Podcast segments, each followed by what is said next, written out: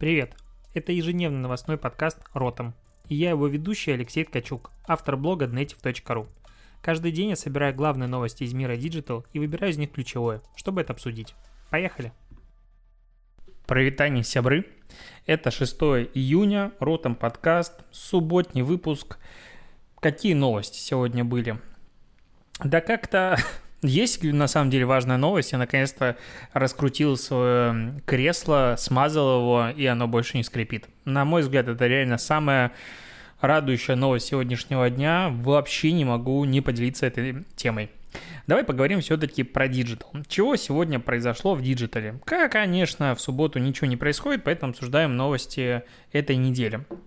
Нашел кейс на от Яндекса, а, короткий кусочек покажу, конечно же, в YouTube. В общем, эм, агентство Мех или Мекс, не знаю как правильно, которое входит в группу Havas, они запустили компанию True Blue Sky. А, в общем, тему того, что в Украине очень много, да и в принципе в России везде сейчас очень много, а, если мы говорим не про центральные города, на наружных площадках. Господи, что-то я туплю. Сейчас я глотну кофе и начну быстро говорить. Какой-то день сегодня странный. Так вот, а, очень много в последнее время стало появляться, ну, как назвать, тегов, меток, э, просто граффити, граффити на стенах с указанием а, телеграм-каналов, которые торгуют наркотиками. И от этого в городах реально очень много. Кстати, вот из воспоминаний, я когда был в Тбилиси в прошлом летом, безумное количество просто такой рекламы видел на стенах, и такое ощущение, что к ней, с ней особо никто не боролся. То есть очень этого много, очень прискорбно это видеть. И вот как раз-таки эта рекламная кампания направлена на то, чтобы ну, типа, отвернуть людей от наркотиков и изменить их жизнь. В общем, а, по шоу-кейсу, что понятно, они брали, закрашивали Тедди, которые рекламируют наркотики, и наносили туда свои теги, а, телеграм-канал, в который ты мог написать, и типа попробуй там новое удовольствие, какой-то такой был слоган. А, туда писали люди и спрашивали, типа, есть что и где закладки лежат. И они разложили кучу закладок, 200 из них, ну, а в закладках были флайеры на бесплатный прыжок самолета. Я вот э, просто, когда думаю про эту идею, ну, по сути, чуваков уже могли повязать. Ну, ходят рекламщики, снимают все это на камеру и, э, типа, делают закладки. Если это были реальные закладки, ну, то есть в каких-то местах, и судя по перепискам, каких-то там э, кадрам, это реально выглядело именно так, ну, это палевно. А вся компания длилась месяц, 200 флайеров было распространено, 87 человек прыгнуло, и 33 человека из них ну, остались там учиться, что-то я там внедался в детали, в общем, остались учиться. А, я просто, ну, кейс, в принципе, прикольный. А, это, можно сказать, гроус-хейтинг, взлом а, вот такое привычного алгоритма пользования и все такое. Но что мне здесь непонятно? Допустим, вот если представить, человек наркоман, он хочет получить свою дозу. Он ее типа там а, идет закладку, ну, по идее, он же деньги переводит сначала. Я, честно, не до конца понимаю, как это все работает, но по логике, как это должно быть, он каким-то образом куда-то переводит деньги, потом получает, типа, адрес закладки. Я вот сейчас понимаю, что я, видимо, слишком хорошо понимаю структуру работы, это может быть подозрительно. Нет. А, ему указывают адрес, он куда-то идет, находит там эту фигню, и вместо того, чего он искал, он получает флайер. Деньги же он перевел. Не могут же э, дать адрес без э, денег. Ну, как это работает, наверное. Следующий момент. Э, чувак, после того, как получил флайер, э, чтобы воспользоваться им, ему надо, по сути, себя дена... Де... Короче, деанонимизировать. Ну, потерять анонимность. Э, потому что логично, что та контора, в которую ты придешь прыгать с самолета, она уже понимает, что ты хотел купить наркотики. А у нас, мягко говоря, это незаконно. И, а если это полицейская, не знаю, спецоперация, что-нибудь еще. Ну, короче, это уже стрёмно. Но если 87 человек реально решились и прыгнули с самолета, ну, это прикольно. В общем, такой вот кейс чем-то напомнил э, историю с э, кейсом Dark Market, э, когда выходил кофе и продавали себя через Тор, э, кофе, ну, кофейные типа наборы, делали как закладки и выходили таким образом в креативный кейс. Что-то похожее было. Идем дальше. Появилась статистика, что с э, начала недели покупки в торговых центрах выросли на 82% относительно предыдущего периода. При этом, допустим, если сравнивать с февралем, то все еще в два раза меньше, чем было в феврале. Вот, Короче, средний чек э, вырос на 11% по сравнению с э, предыдущей неделей и на 25% к февралю. Средний чек больше 10 тысяч э, рублей. То есть люди, людей пока мало в торговых центрах, но они туда пошли, наконец-то дорвались. И мы вчера с Сашей обсуждали, это моя жена, если что, кто не знает, а, что, блин, хочется в торговый центр, просто не могу. Ну, вот хочется той романтики, когда ты ходишь, везде все светло, везде а, красиво, ярко, и ты испытываешь эмоции, и вот, короче, шапоголики мы походу. Да, но у нас в Питере все закрыто, Мега открылась на день, мы не поехали, потому что показалось, что там будет много людей, там было реально дофига людей, там по ощущениям весь Питер туда ломанулся, и немножечко стрёмно. А, это с одной стороны. С другой стороны, я вот сейчас смотрю на то, что происходит в сторис, а в Беларуси вообще, ну, типа, там каждый второй блогер сейчас тусит на ночных вечеринках, в клубах и все такое. Такое ощущение, что, типа, все закончилось. Ну, мы два месяца там отсидели, три месяца. Окей, все надоело, ребят, все надоело, лето уже наступило, давайте мы решим, что все закончилось. И, типа, все пошли в разнос. В Питере начинают открываться нелегально какие-то классные места, и постоянно об этом пишут в телеграм-каналах. То же самое происходит в Москве а, типа погода стала хорошая, ну и хватит самоизолироваться, посидели в удаленке и можно погулять. Меня это, честно, немножечко удивляет и расстраивает. Очень странная какая-то история. Вроде бы мы вирус не победили, что тогда гуляем? Ну, просто, получается, вот эти пару дней тус тусича, они оттянут итоговый выход из карантинов еще на, на месяц может оттянуть. Короче, мне грустно от этого. Яндекс, который музыка, 4 июня выпустил э, статью, исследование, посвященному тому, как изменились предпочтения э, россиян во время самоизоляции, ну, на карантине, чё, как изменилось прослушивание на Яндекс Музыке. Появилось больше тысячи песен про вирусы и самоизоляцию, которые прослушали примерно 4 миллиона раз. Вот эти все тысячу песен. И с учетом того, что там э, Тимур Родригес есть, Текила, э, из и не знаю кто. А, короче, есть типа какие-то известные группы, получается, что остальные особо люди не прослушали. Идем дальше. А, трек, который в апреле слушали в три раза с половиной, три с половиной раза чаще, чем в феврале, мы сегодня дома.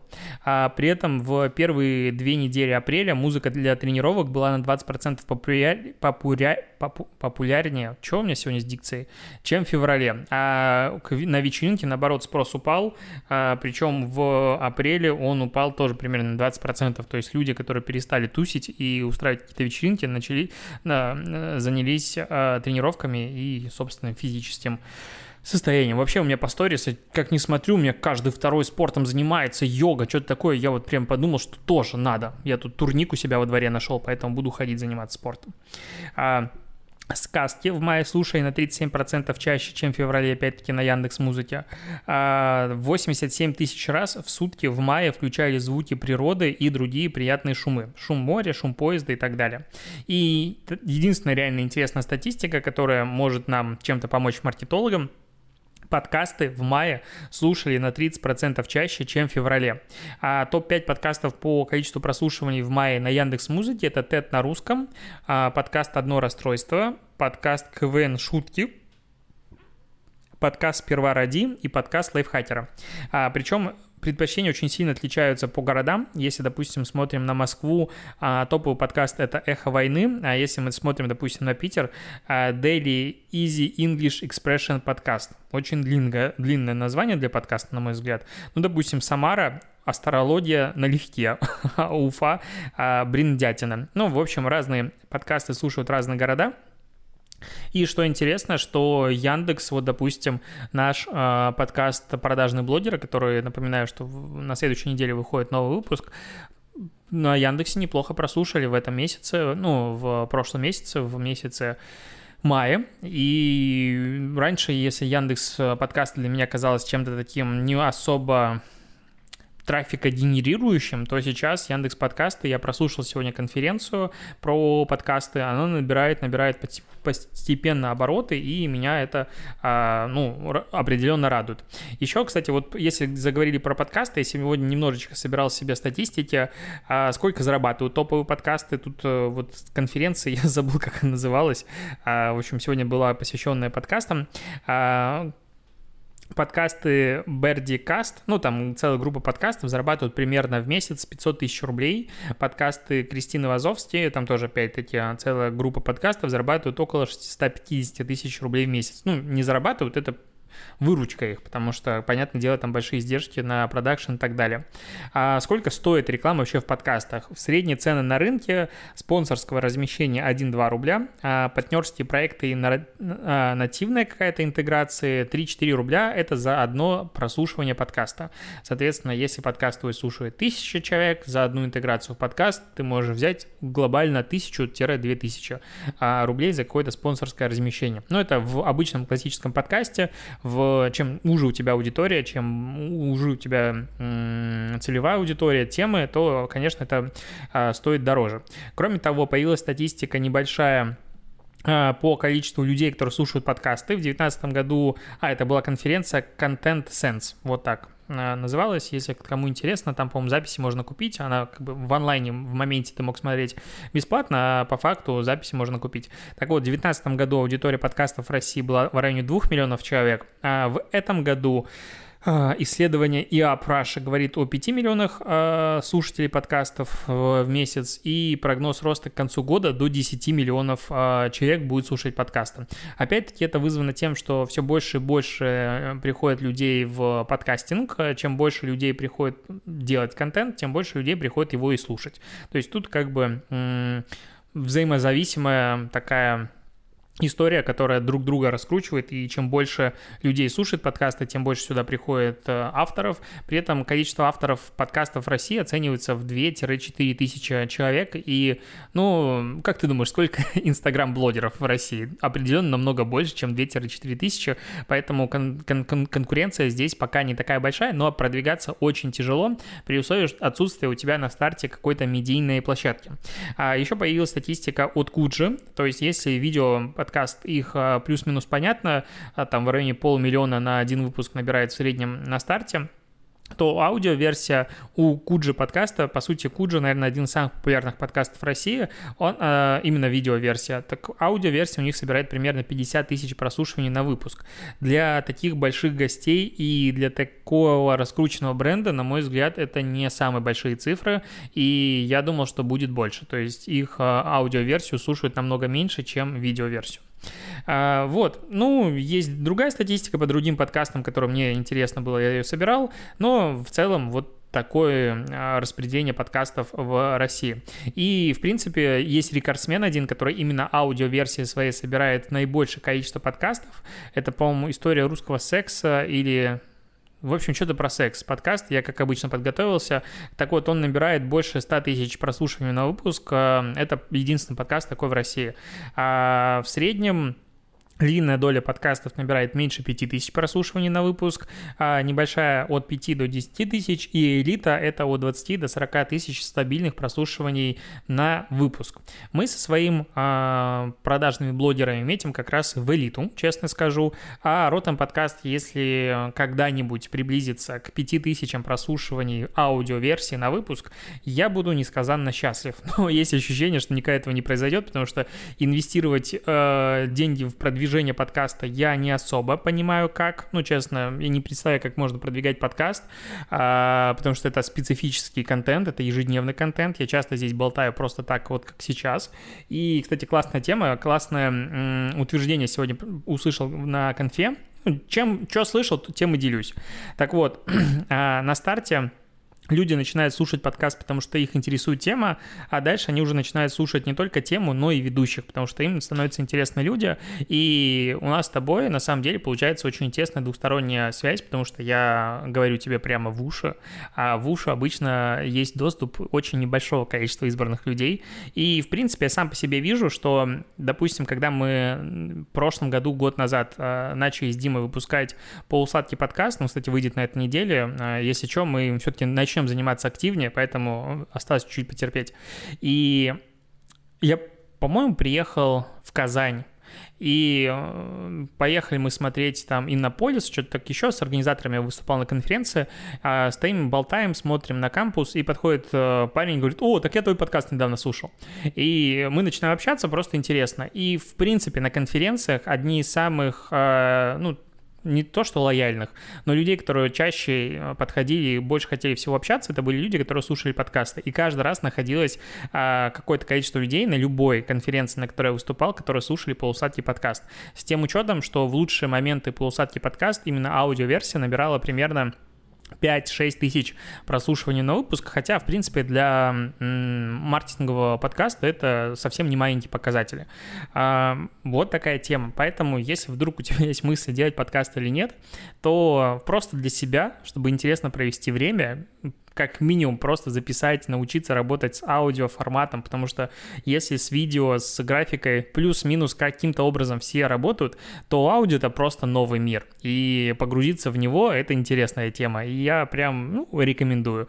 Подкастов про маркетинг, на мой взгляд, опять-таки, очень сильно не хватает. Мне лично слушать мало чего есть, ну, то есть реально я слушаю там пара подкастов, я слушаю Пашу, ну, Гуров Digital подкаст, я слушаю Бадему и маркетинг, я там сам был и, в принципе, слушаю. А, это если, ну, плюс-минус на относительно регулярной основе. А, наверное, про маркетинг больше особо и нечего послушать. Ну, то есть э, два подкаста, которые еще тоже регулярно рекомендуют, полусадки подкаст и родном подкаст, я их делаю, их как бы слушать нечего. Поэтому, если, вдруг у тебя есть идеи для запуска каких-то маркетинговых подкастов, я тебе советую, потому что, ну, есть еще два формата подкастов, я сегодня про них поговорю, потому что реально новостей мало. А, есть подкасты формата «Альманах», это когда ты приглашаешь гостя, либо ты сам берешь какую-то тему и начинаешь разбирать эту тему, обучать и прочее. Вот честно, мне такое не нравится. Может быть, потому что обычно там без какого-то углубления в тему, ну и, в принципе, в аудиоформате очень сложно рассказывать обучающий какой-то контент, это обычно какие-то интервью, обычно очень базовые вопросы, и есть на рынке какое-то количество подкастов, а, которые выпустили большое количество выпусков, и, ну, типа альманах, вот формата, если ты хочешь изучать SMM, иди туда. Ну, мне как-то ближе, что подкасты, они должны э, познавательно-развлекательными быть. То есть обучающие давайте оставим для обучения YouTube, потому что там можно визуализировать то, о чем ты говоришь. Либо текст. То есть, э, опять-таки, это инстапрофили, свои стендалон-блоги и прочее, прочее. В подкастах делать обучение, ну, ну так, мне кажется, что текстом сделать то же самое намного будет более логично, просто и для восприятия, и для создания. Поэтому делать интересные подкасты я с удовольствием буду слушать, закидывайте мне, и что-то можем даже коллабиться. Э, меня, в принципе, в последнее время начали звать в разные подкасты, я даже куда-то уже сходил, но проблема многих либо неинтересной темы, я многие, ну, нескольким отказал, либо ужасное качество продакшена. И если год назад у меня звук был говно, давайте будем откровенны с тобой, то сейчас плюс-минус все это дело выровнялось, и даже картинка уже не такая сильно позорная, и звук ласкающий, поэтому хочется идти в какие-то интересные места на интересные идеи. А SMM-чик и Инстаграмчик, и что продвигать, мне неинтересно обсуждать. А, так, идем а, дальше. Тут появилась а, информация о том, что в Москве 4 июня было награждение премии «Фундамент», в которой наградили 25 российских и международных компаний, которые использовали инициативы по поддержке людей и бизнеса во время карантина и борьбы с COVID-19.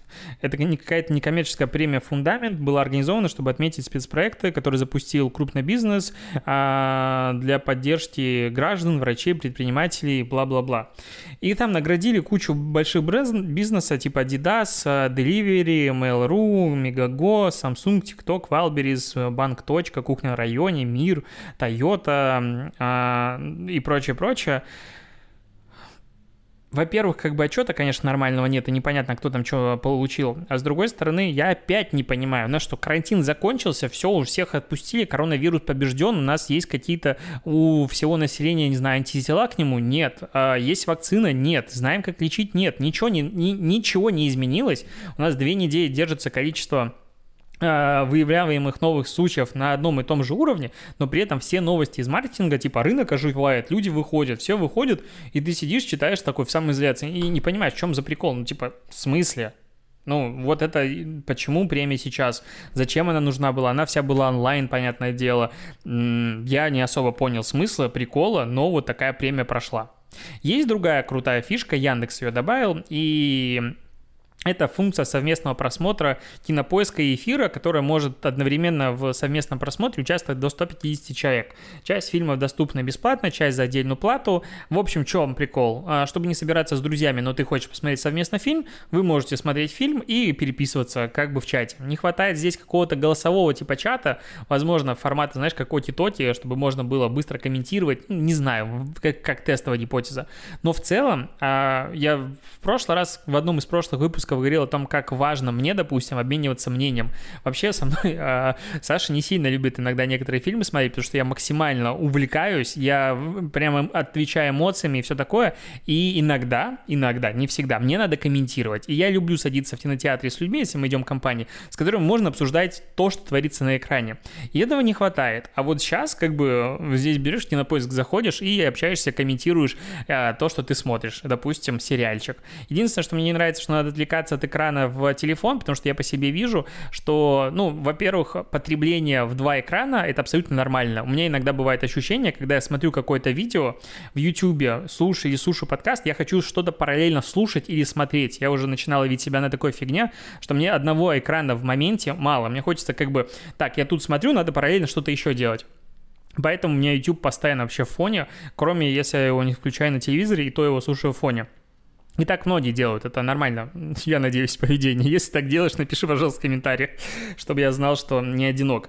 И вот ты смотришь телек, а, какой-то сериал, допустим, и как только ты берешь в руки телефон и начинаешь листать типа Инстаграм или что-то еще, теряется половина кайфа. То есть фильм становится не таким интересным, все становится не таким. Вроде бы прикольно, но когда ты погружен в картинку, это эффект намного лучше ты получаешь. И количество эмоций, которые ты получаешь от фильма, от видеопроизведения, намного больше. Поэтому здесь переписываться, отвлекаться, ну, такое, но в принципе классная тема. А еще порадовал ответ Билла Гейтса. У него спросили, что он думает по поводу мифов о чипировании и так далее. Он сказал, что а, трудно такое отрицать, потому что это так глупо и странно, что, ну, как бы как это можно опровергнуть? Ну, это реально сложные вещи. И я Билла Гейтса понимаю, потому что у меня такой же есть, можно сказать. Uh, у меня есть такой же бич формата Лучшее время для постинга, сколько хэштегов ставить, какие еще там темы есть любимые. А, что посты нельзя редактировать после публикации. Вот отредактировал пост, все, капец, алгоритм такой, «А, ты ошибку исправил, нахрен тебе охваты. Ну просто ты недостоин охватов, выпиливаем. Что еще? М-м, большое количество, количество текста на фотографии. Только добавил. Алгоритм такой, м-м, ты текст решил написать. Нафиг из алгоритма, э, из охватов. Ну, то есть вещи, которые, они абсурдны сами в себе, всегда находится куча подтверждений, ну, точнее, куча факторов, которые влияют в том числе на охваты поста. И много-много чего. И, в принципе, охват одного поста вот в моменте. Вот я на Ask зашел сегодня, отвечал, я раз в неделю захожу на native.ru slash ask и отвечаю на вопросы, и, честно говоря, уже подзадолбался. Ну, то есть я ответил больше, чем 1200 вопросов за полтора года, и у меня уже вот здесь. То есть люди не пользуются поиском, ну ладно, я увлекаюсь. И был вопрос формата, вот один пост хорошей статистикой набрал типа 10 тысяч охвата, а второй пост с такой же статистикой набрал 5 тысяч охвата. Почему так? Да потому что алгоритм, да потому что я, честно, вообще не анализирую а, в моменте публикации. Я смотрю по итогу недели, месяца, вырос у меня средний охват или нет. У меня бывают посты, которые собирают прекрасно сохранение, но они не получают охвата по каким-то причинам. Люди, возможно, их сохранили, не читая, или что-то еще произошло, или конкуренция была большая. Ну, может быть, миллион факторов. Алгоритм работает сложно.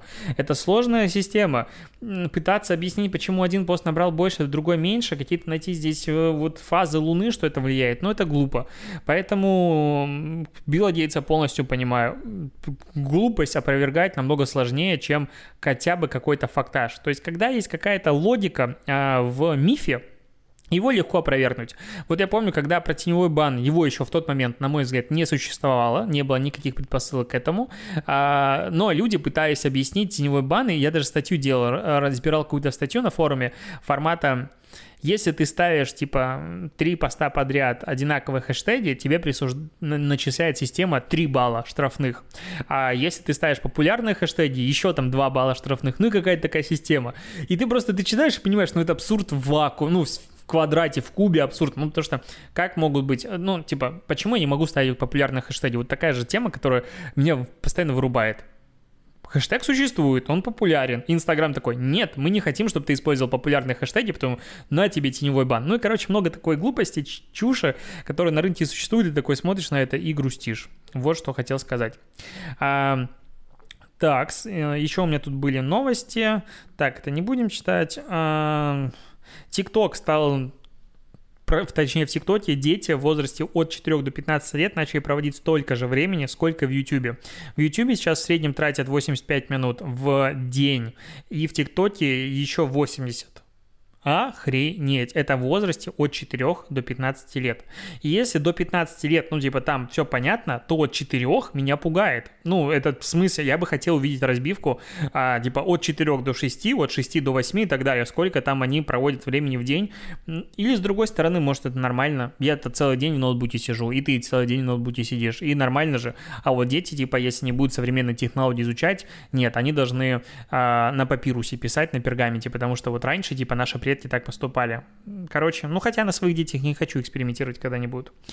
Еще из статистики, YouTube использует 69% детей в Штатах, 74% в Великобритании, 88% в Испании. Мне интересно, вот в США 69% детей используют YouTube, а 31% просто не дают компьютер, у них нет денег на компьютер, или вот почему они не используют YouTube, что с ними не так? Ну, потому что как без него, куда без него? А, да, ладно. Буду потихонечку закругляться. Есть еще одна тема, которую вчера я хотел обсудить и, ну, забылась. А, такс. Такс, такс, такс.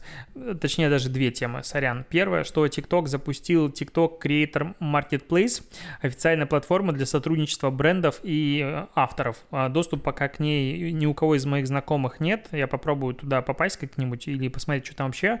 Но TikTok э, в данном вопросе много сильнее опережает Instagram в плане того, как он подсуетился начал работать с э, блогерами. Ну, то есть ты, в принципе, не можешь с неавторизированными блогерами нормально работать с точки зрения нативных интеграций и с точки зрения попадания в рекомендованный охват э, с какими-то продуктами. То есть как только там что-то появляется, тебя просто нафиг выкидывают из рекомендованного. И это, с одной стороны, печально, с другой стороны, платформа вроде бы очищается. А, и по поводу ВК. ВК же запустил клипы. За один день их посмотрело 8 миллионов человек. 110 миллионов просмотров суммарно получили все клипы, которые были опубликованы. 35 тысяч постов было опубликовано о платформе один человек, безумец, а, посмотрел 1681 ролик за день. Не знаю, у него палец устал или нет. Интересно, сколько вообще всего роликов было. А, при этом 92 тысячи комментариев было написано и 3,7 миллиона отметок а, нравится поставлено. Всего глубина в среднем досмотра 13 роликов смотрел каждый человек в среднем, который заходил. А, вот, ну там сколько, что там, а, больше всего просмотров набрал а, клип группы The Haters э, Музыченко 4,8 миллиона просмотров и 174 а, тысячи лайков. Мне от, говорить нравится как-то очень странно. То есть, по сути, его каждый второй посмотрел. Если это просмотры уникальные, а сервис, ну, 8 миллионов за один человек зашло и 4,8 миллиона просмотрело, то есть он хорошо форсился. Ну, а тут интересно другое, что на странице, ну, ВК и, в принципе, у всех социальных сетей есть отдельный раздел для прессы. И, и эти все Э, как бы разделы искать легко, ты пишешь Инстаграм пресс, допустим, и попадаешь в блок Инстаграма. А то же самое ВК пресс, пишешь в Гугле и попадаешь туда. Вот, и там пресс-релиз, посвященный как раз-таки клипам. Все хорошо, и фотография, ну, как бы макет, в котором э, была какая-то девчонка Софа Купер. Ну, какая-то типа тиктокерша, которая пришла в клипы и сняла какой-то видос. А на правом экране э, был другой парень. И это был Володя XXL. Я скриншот покажу, у меня все сохранено. Это заметила... М- мой товарищ, назову ее так, а, Юлия Никифорова, а, мы с ней сидим в одном из чатов. Она раньше занималась маркетингом во ВКонтакте. А, у нее свой телеграм-канал, я про него еще поговорю потом, но как бы я просто ссылаюсь на у кого информацию получил, а то будут еще кто-нибудь обижаться. Вот, к чему я говорю про Володю XXL, почему я так долго рассказываю про эту тему? Да просто потому, что Володя XXL известен тем, что пару месяцев назад этот э, мудак, давай я буду говорить своими словами, чувак призвал, ну, точнее, у него спрашивали в ТикТоке, типа, ну, это молодой начинающий тиктокер, у него там полмиллиона аудитории было, что-то типа того, у него спросили, как ты относишься к геям, и он начал бомбить, что, типа, вы знаете, как я отношусь к геям, и он бы, дескать, э, если была такая возможность, расстрелял бы их всех из автомата. Поднялся жесткий негатив в сторону Володи в тот момент, у него выпилили инстаграм профиль, тикток, а он, по-моему, все это дело восстановил, он потом пошел на все шоу, а, мирился со всеми, типа, а, представителями ЛГБТ и все такое, но это было совсем недавно, ну то есть максимум полгода назад. Эту тему еще тогда все обсуждали. И сейчас этот чувак попадает на главную страницу ВКонтакте в пресс-релизе нового инструмента, очень важного для ВК, а, и это удивительно. Ну, то есть, неужели никто из людей, которые, давай я возьму скриншот, причем, что еще удивительно, тот скриншот, который прислали мне в пресс-релизе для того, чтобы я сделал э, нативную интеграцию, э, там было другое фотография, другое профиль и в пресс-релиз, получается, ее обновили. И неужели тот человек, который это делал, ну, он вообще в оторве от э, информационного пространства? Ну, потому что ты просто смотришь, типа, ни хрена себе, какого фига? Ну, так быстро общество не просчитывает. И вообще, какого фига людей надо пускать? Вообще, я бы ударил везде.